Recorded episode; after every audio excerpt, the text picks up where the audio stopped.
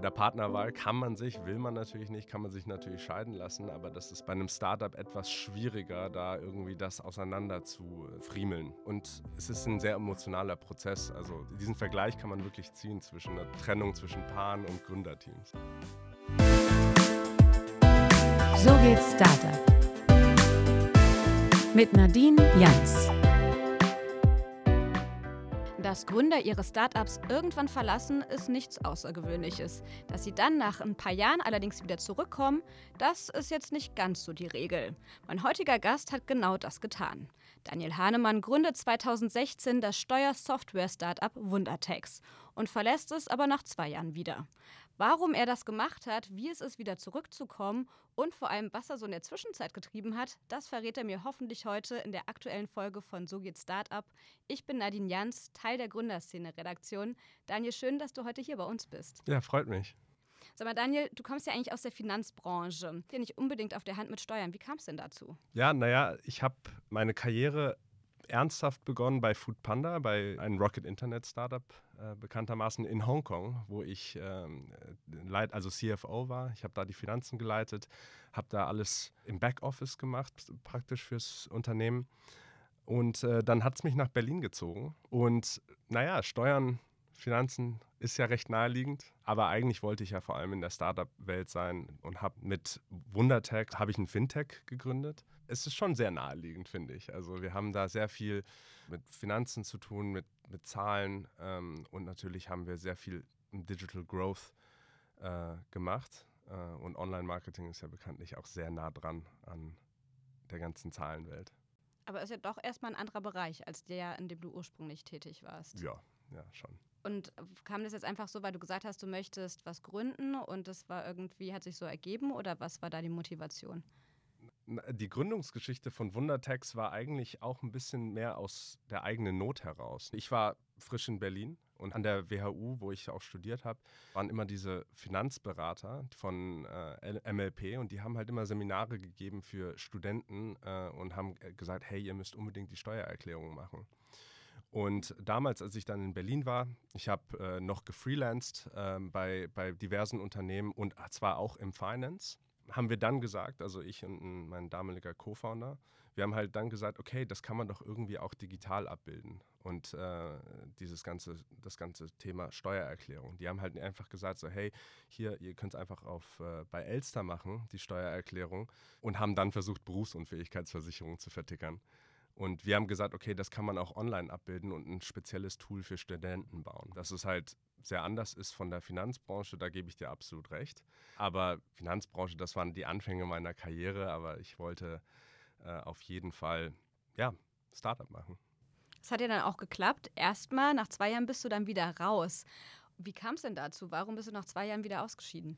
Ja, es ist ja nicht unüblich. Also ich glaube, es wird oft zitiert, dass die, der Nummer eins Grund für Startups scheitern ähm, Zwist ist zwischen zwei, ja, zwischen Co-Foundern. Und äh, so war es auch ein bisschen bei uns. Also wir haben da verschiedene Visionen ge gehabt, äh, mein Co-Founder und ich. Wir hatten verschiedene Ansichten und das hat sich durch viele Entscheidungen gezogen. Und im Endeffekt haben wir dann eben viel Mediation gehabt, auch mit unseren Investoren, Capnamic und ProFounders. Und sind zum Entschluss gekommen, dass es halt wahrscheinlich besser ist, wenn wir auseinandergehen. Und so ist es halt passiert. Das wäre dann quasi das Ende nach den zwei Jahren. Aber wann war denn so der Punkt, wo du gemerkt hast, hm, vielleicht haben wir da doch verschiedene Vorstellungen? Es war halt interessant, weil im ersten Jahr ging es halt wirklich, also wir hatten wirklich super gute Traction. Wir haben ähm, mit dem ganzen Studentensteuererklärungsthema Thema haben wir wirklich einen Nerv getroffen. Es ging auf Facebook und, und auch auf Instagram damals super viral. Ne? Also wir haben damals in Studentengruppen in, auf Facebook gepostet und also die Studenten haben oder die Studierende haben alle repostet wie verrückt. Und ich habe noch nie irgendwie das Bedürfnis gehabt, irgendwie einen werblichen Post zu reposten. Aber das irgendwie haben wir da einen richtigen Painpoint erwischt. Und das erste Jahr ging halt durch die Decke. Wir haben da auch gefundraised, ähm, haben da eine kleine Series A abgeschlossen. Und da ging es halt sehr gut. Und als wir dann gemerkt haben, okay, jetzt bauen wir auch eine richtige Firma, jetzt haben wir auch richtig Strukturen und alles, da haben sich die Differenzen aufgetan. Und was waren so die Hauptdifferenzen? Wir haben auf das Thema Steuererklärung sehr anders geguckt. Äh, ich habe gesagt, okay, hey, mit Steuererklärung, das ist so ein riesen Painpoint. Der Kunde, also bei uns in dem Fall äh, Studierende, die haben das so krass aufgenommen und äh, wir haben dann auch irgendwann mal gemerkt, okay, Arbeitnehmer, das ist ja eigentlich auch ein Riesenmarkt, noch, noch größer als Studierende und haben damit auch Wundertax, äh, also die Marke Wundertax aufgebaut und alles. Und ich habe immer gesagt, hey, also wer kennt es nicht, Steuererklärung, Leute haben mehr Angst vor der Steuererklärung als irgendwas anderes, oder kein Bock drauf. Und ich habe gesagt, der Painpoint ist so riesig, da können wir echt was, was Geiles draus machen. Und ich war da viel mehr risikofreudig und mehr auf Wachstum äh, aus. Und bei meinem Co-Founder war das halt eher etwas konservativer. Das heißt, was wollte er? Er hat halt gesagt, okay, hey, er, er fand das ganze Thema Studenten viel, viel spannender und er hat halt auch gesagt, okay, das wirft halt Geld ab. Er war einfach risikoaverser, um es ganz einfach zu sagen. Also das, ich habe halt gesagt, okay, wir müssen mehr ins Marketing, wir müssen eine nächste Runde, eine Folgerunde etc. Und er war halt ein bisschen konservativer in, in, in den Belangen. Und dann, wie habt ihr dann weitergemacht? Du hast gerade schon gesagt, ihr hattet dann eine Mediation unter anderem. Genau, also wir haben uns zusammengesetzt mit unseren Investoren und das war halt super professionell. Ich würde halt auch sagen, dass wir wir kommen ja auch privat sehr gut klar. Ähm, also mein, mein Co-Founder und ich. Und er hatte ja auch seine Argumente, er hatte also seine Vision, sage ich jetzt mal, hatte ja auch seine Daseinsberechtigung. Und wir haben uns dann zusammengesetzt und gesagt, okay, hm, irgendwie, äh, das klappt so nicht, ähm, die Zusammenarbeit. Wir haben uns mit unseren Investoren zusammengesetzt und es war dann wirklich eine Art, ja, ich sag, ich sag immer so Paarberatung. Und wir haben uns echt ausgesprochen und äh, es war einfach ein sehr professioneller Prozess. Also ich, ich habe schon von anderen äh, Startups gehört, äh, aus, aus dem Bekanntenkreis, wo es halt eben bei weitem nicht so sauber lief wie bei uns.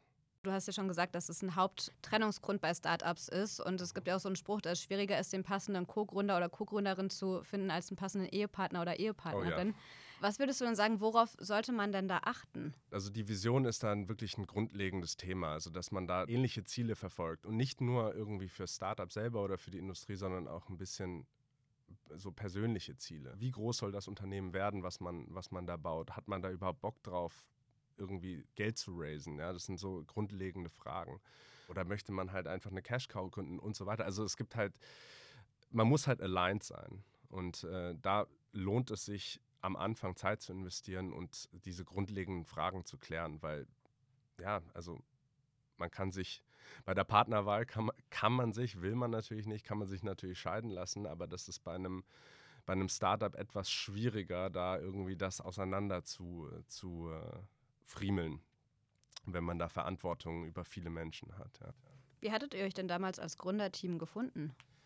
Ja, wir haben zusammen studiert. Wir haben dieses Thema erarbeitet. Äh, das ganze Steuern-Thema haben wir zusammen dann aufgebaut, ähm, also MVP gelauncht, haben getestet und gesehen, dass es halt gut läuft. Also es war echt ein bisschen, ja, in der, in der Uni hatten wir zwar miteinander zu, zu tun, aber wir waren jetzt nicht die engsten Freunde, aber wir haben dann in Berlin äh, den Kontakt gehabt und haben beide gesagt, das Thema Steuern ist ja irgendwie scheiße. Und das war so ein bisschen, ja, so ein, so ein natürlicher, natürliches Finden. Bei euch ist es ja dann aber so, ihr wart dann bei der Mediation. Wie viele, wie kann man sich das vorstellen? Wie viele Sitzungen sind es so und wie läuft das so ab? Naja, es war keine offizielle Mediation, das war eher unsere Investoren und wir. Also es waren, also wir beide und zwei andere saßen da und wir haben da halt über das, die Internas der Firma geredet, halt, wie, wie unsere Kommunikation miteinander läuft und so weiter. Aber wie eine Paarberatung kann man sich das vorstellen. Nur halt geht es hier nicht um die Beziehung, äh, um die romantische Beziehung, sondern um die geschäftliche Beziehung. Wo ja aber auch durchaus sehr viele Emotionen mit dabei Absolut, sind. Absolut, ja. Wie, wie war das dann so für dich? War denn von vornherein klar, dass du dann quasi zurücksteckst und gehst oder wie war da so der Ablauf? Na, nicht unbedingt. Ähm, wir haben da viel über, darüber geredet, wie wir zusammenarbeiten. Es war nicht von vornherein klar. Also die Option, dass wir auch zusammenbleiben, war eine realistische. Aber wir haben da halt, sind sehr in die Tiefe gegangen. Wir wollten ja alle das Gleiche. Wir wollten ja das Beste für die Firma. Wir wollten ja das Beste äh, für die Zukunft der Firma. Und ähm, dann war das der Entschluss, den wir dann getroffen haben zusammen. Das heißt, du glaubst, es war das Bessere für die Firma, dass du gegangen bist und er geblieben ist? Damals ja. Und warum bist du dann gegangen und nicht dein Co-Gründer? Naja, jetzt um nicht zu sehr in die Details von den Gesprächen zu gehen, die wir im geschlossenen Kreis hatten. Von der Firmenstruktur her hat es halt Sinn ergeben, dass er bleibt. Aber ich wollte halt, also ich habe das auch ein bisschen als Chance, persönliche Chance ergriffen, halt auch andere Sachen zu sehen und neue Sachen zu machen. Das klingt jetzt sehr abgebrüht im Rückblick, wo du jetzt wieder drin bist. Wie hast du dich denn in dem Moment damals gefühlt? Na gut, eine Trennung. ich sag's mal so, eine Trennung ist, auch wenn man Freunde bleibt, ist natürlich nicht einfach. Ne? Also da waren natürlich Emotionen dabei. Ähm, natürlich hat man, fragt man sich immer, was wäre wenn, aber es ist ein sehr emotionaler Prozess. Also das, diese Parallele kann man wirklich, diesen Vergleich kann man wirklich ziehen zwischen einer, einer Trennung zwischen Paaren und Gründerteams. Was würdest du denn anderen äh, Gründerteams raten, die vielleicht auch gerade strugglen und äh, vielleicht auch verschiedene Visionen haben?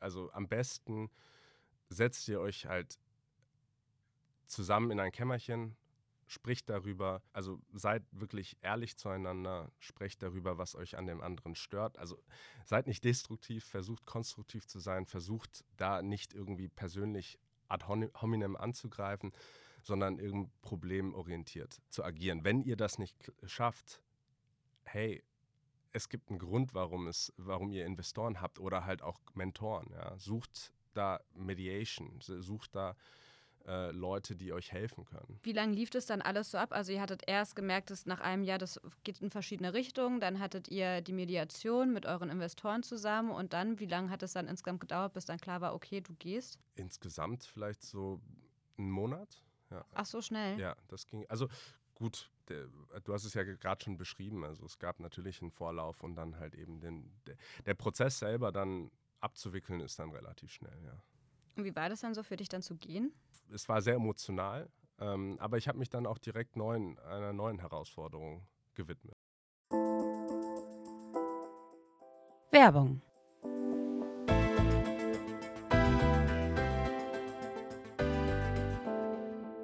Ihr habt Lust auf was Süßes? Dessert Factory produziert exklusive Desserts und verführerische Donuts und beliefert bereits über 6000 zufriedene Kundinnen und Kunden. Und damit es 2023 genauso erfolgreich weitergehen kann, könnt ihr Dessert Factory jetzt via Crowdfunding unterstützen. Und das schon ab 250 Euro. Sichert euch eine attraktive Rendite und werdet Teil der Donut-Revolution. Weitere Informationen gibt es unter invest.de D-E-S-S-E-R-T-S F-A-C-T-O-R-Y.de.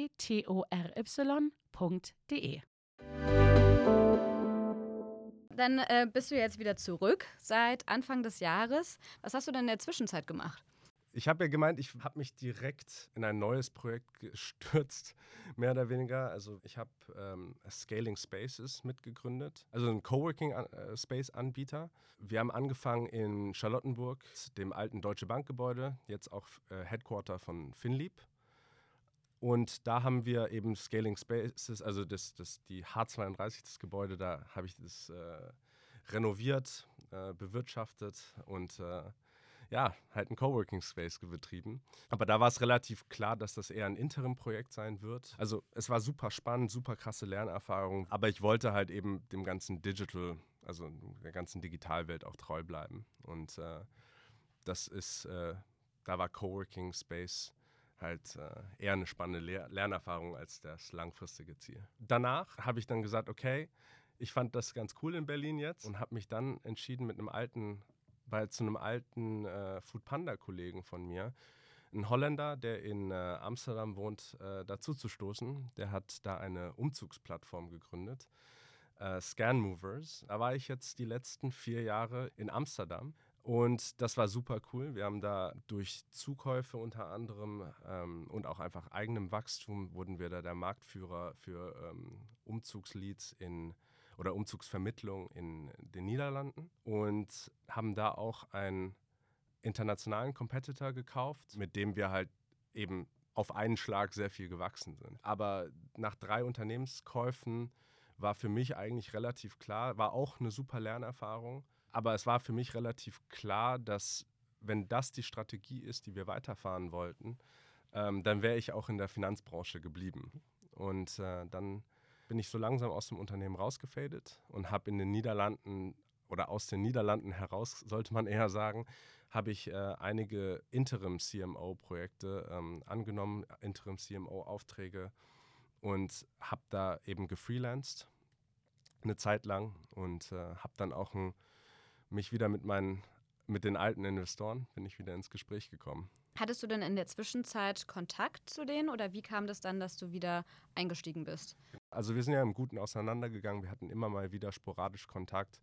Es gibt da auch noch ein bisschen eine Vorgeschichte bei dem ganzen Thema ähm, mit dem Kontakt. Ich war ja noch Shareholder bei Wundertax und da hieß es vom, vom letzten, letzten Geschäftsführer, der Nachfolger von, von David, Martin, dass er halt geht. Und äh, da habe ich mich halt bei denen gemeldet als besorgter Gesellschafter und habe halt gemeint, hey, was habt ihr eigentlich vor? Was, was kommt als nächstes? Und da kam relativ schnell die Frage auf, ja, was machst du denn eigentlich, Daniel? Und dann hat es ganz gut gepasst. And one thing led to another. Und äh, dann hieß es, ja, ich komme zurück. Wie war das denn für dich, als du jetzt wieder angefangen hast? Gibt es noch Leute von damals? Keinen einzigen. Äh, das war äh, ziemlich verrückt einfach. Ich bin in die Firma gekommen und äh, da war einfach niemand mehr, also um, um, die 25 Leute, war niemand mehr von damals. Was auch noch super witzig war, war der Fakt, also als ich dann angefangen habe, ähm, es gab halt, das Marketing war outsourced, äh, es gab keinen CTO mehr, der hatte nämlich auch gekündigt. Und ich saß im Dezember dann in Berlin mit dem ehemaligen Head of Online Marketing Roman äh, und dem ehemaligen Senior Engineer Allah saß ich im Restaurant und habe gemeint so, hey, Wundertax is back on the menu. Und die haben gedacht so, hey, du spinnst doch. Ne? Ähm, was, was erzählst du da? Und da habe ich gemeint, ja, äh, ich gehe zurück zu Wundertax. Habt ihr Lust mitzukommen? Und dann ging das relativ schnell. Und dann sind Roman und Allah als jeweils als CMO und CTO mit eingestiegen. Und es, war, es waren super spannende Monate. Wir haben super viel aufgeräumt. Äh, wir haben das ganze Unternehmen wieder auf Wachstum getrimmt und äh, neue Channels gelauncht. Wir haben eine App gelauncht, neue Bezahlmethoden. Also einfach wieder versucht, auf diesen Wachstumspfad zu kommen. Und hat sich in der Zwischenzeit ganz schön was getan auf dem Markt. Es gibt ja mittlerweile relativ viele Softwareanbieter. Äh, wie wollt ihr euch denn dagegen durchsetzen? Das ist eine sehr interessante Frage. Das fragen wir uns natürlich auch sehr oft.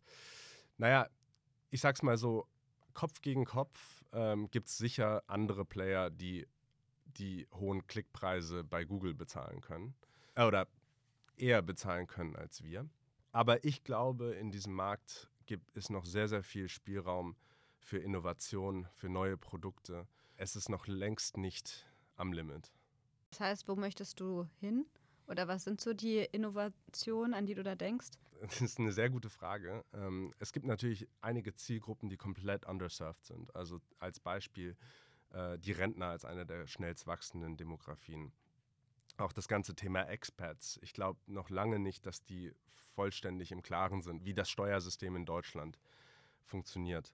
Was ich auch als ein sehr spannendes Thema erachte, ähm, ist das ganze Thema Integration. Also Stichwort ähm, also es gab Embedded Finance äh, und ich glaube, das ganze Thema Embedded Tax ist auch noch ein sehr spannendes. Was meine ich damit konkret?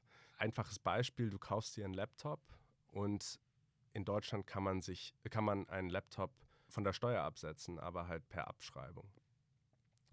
Und das wissen viele Leute erst im Nachhinein. Also oder das Thema Umzüge. Ja. Deutschland möchte dich ähm, möchte das subventionieren, dass du halt eben umziehst äh, zu einem, also äh, näher zum Arbeitsort.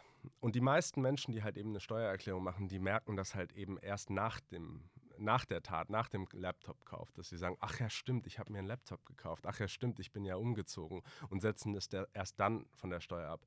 Das heißt eigentlich im Umkehrschluss, diese Motivation, diese, diese Subventionierung ist gar nicht wirklich angekommen es ist nicht bei den Leuten äh, äh, drin, dass das halt eben vergünstigt wird. Du hast ja gerade gesagt, du möchtest jetzt wieder mehr auf Wachstum setzen. Jetzt sind wir ja gerade in der Krise. Das heißt, eigentlich versuchen alle Startups jetzt eigentlich nur durch die Krise ganz gut durchzukommen.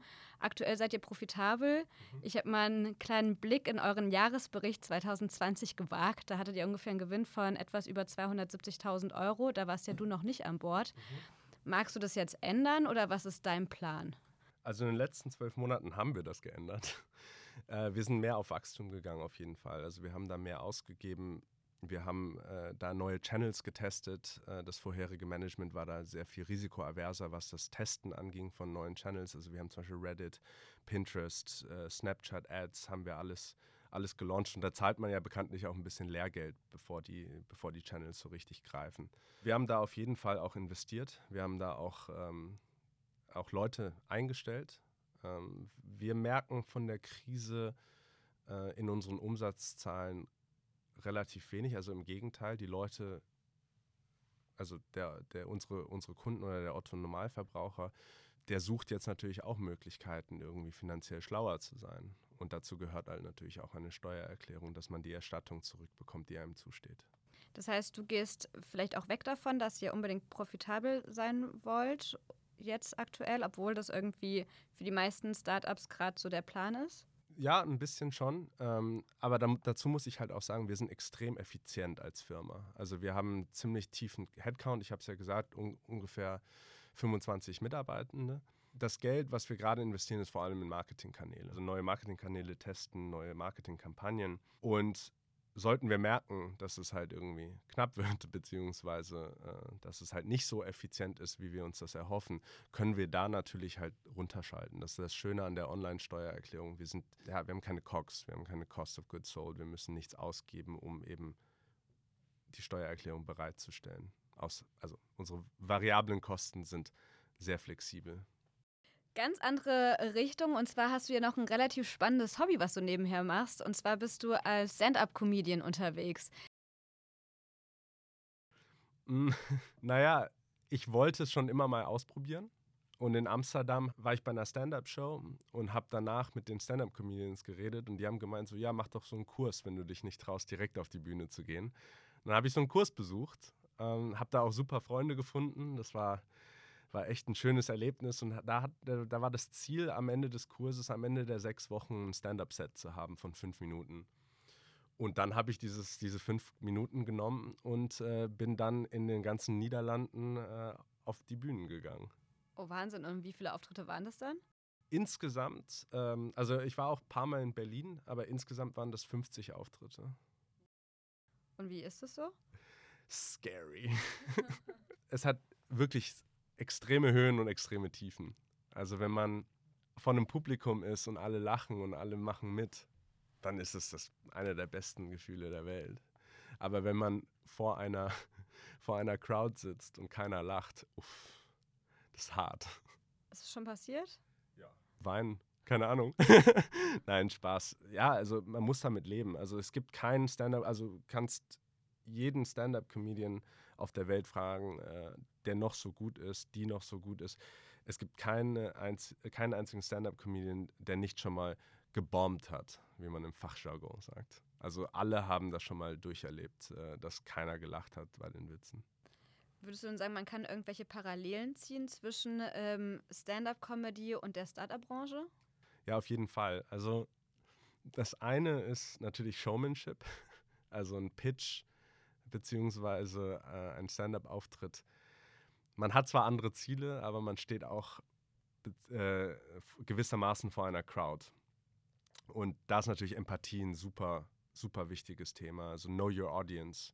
Ob das jetzt eine Stand-up-Crowd ist, die du zum Lachen bringen möchtest oder ein VC, dem du pitchen möchtest, von dem du äh, Geld möchtest oder halt eben deine, deine Belegschaft. Know your audience. Du musst, die, du musst da hinein, dich hineinfühlen können.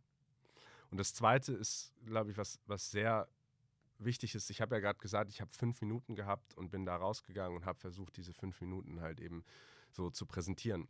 Und da gibt es natürlich immer so neue Ideen und auch Teile, die halt nicht so gut funktionieren und beziehungsweise Teile, die auch sehr gut funktionieren. Und sagen wir mal, du hast eine super Idee für einen Witz und du möchtest das halt eben einbauen und präsentierst das und keiner lacht. Und du denkst dir so, ach, das ist, ich finde das so lustig du probierst es nochmal und nochmal und tweakst und versuchst das halt irgend, irgendwie zum, zum ja, Funktionieren zu bringen. Und dann halt auch eben, wenn es beim fünften Mal nicht klappt, diese, auch diese Idee einfach zu verwerfen. Und das ist beim Startup genau dasselbe. Wenn du eine Idee für eine Marketingkampagne hast oder für, für, ein, für ein neues Feature, dann testest du es und versuchst es zu tweaken, bis es halt eben ankommt. Was ich bei deinem Lebenslauf auch super spannend fand, ist, du warst ja, bist ja in Hongkong aufgewachsen, warst ganz viele auch in den Niederlanden. Wenn du jetzt so die Start-up-Szenen jeweils so vergleichst, was sind in deiner Meinung nach da so die Hauptunterschiede? Man liest ja viel über China in der Start-up-Szene, ähm, dass da echt viel passiert. Ähm, aber ich würde sagen, Hongkong ist dann nochmal ganz anders. Ähm, Hongkong, wissen ja viele, ist einer der teuersten Städte überhaupt, eine Finanzmetropole.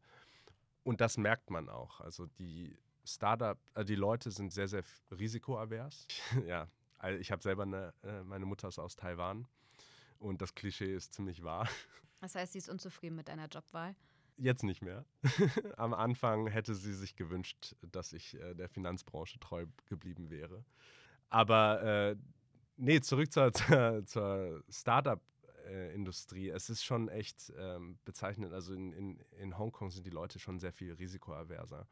Und ähm, man sieht auch den, den Abdruck der, der Finanzbranche. Also es ist sehr, sehr viel, also Fintech-Unternehmen gibt es sehr viel in, in Hongkong und auch oft von Senior Management äh, geleitet. Viele so von Corporate Spin-offs oder sowas. Also es ist, es ist schon sehr Fintech-lastig und wie gesagt, eher so konservativere Businessmodelle.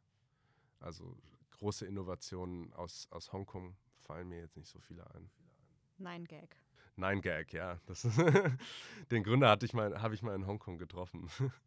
äh, Nein Gag ist das, würde ich sagen, das größte Cons Consumer Startup äh, im Internet aus Hongkong. Jetzt bist du ja wieder zurück bei deinem Startup.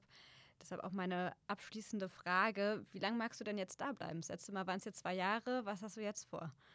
Naja, ich habe die letzten zwölf Monate haben wir den Umschwung zum, zum Wachstum ganz gut hinbekommen und ich blicke jetzt sehr enthusiastisch auf 2023 und äh, freue mich drauf. Ich habe mir jetzt keine Frist gesetzt, ich habe mir jetzt keine Deadline gesetzt, wo ich wieder aussteigen werde. Ähm, ich mach, es macht mir gerade sehr, sehr viel Spaß und mal gucken, was, was auf uns zukommt.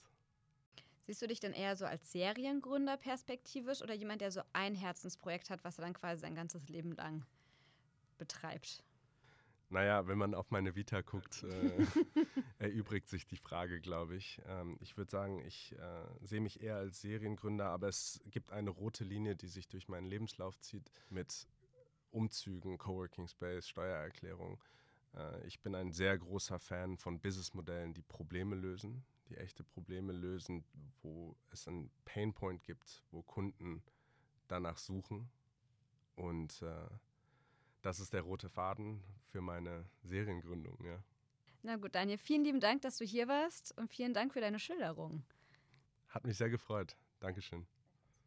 Das war's für diese Woche von So geht Startup. Wenn euch die Folge gefallen hat, freuen wir uns, wenn ihr uns auf Spotify abonniert. Wenn ihr eine Idee habt, mit wem wir unbedingt einmal sprechen sollten, dann schreibt uns doch gerne an redaktion.gründerszene.de. Ansonsten freue ich mich, wenn ihr kommende Woche wieder einschaltet. Tschüss und macht's gut.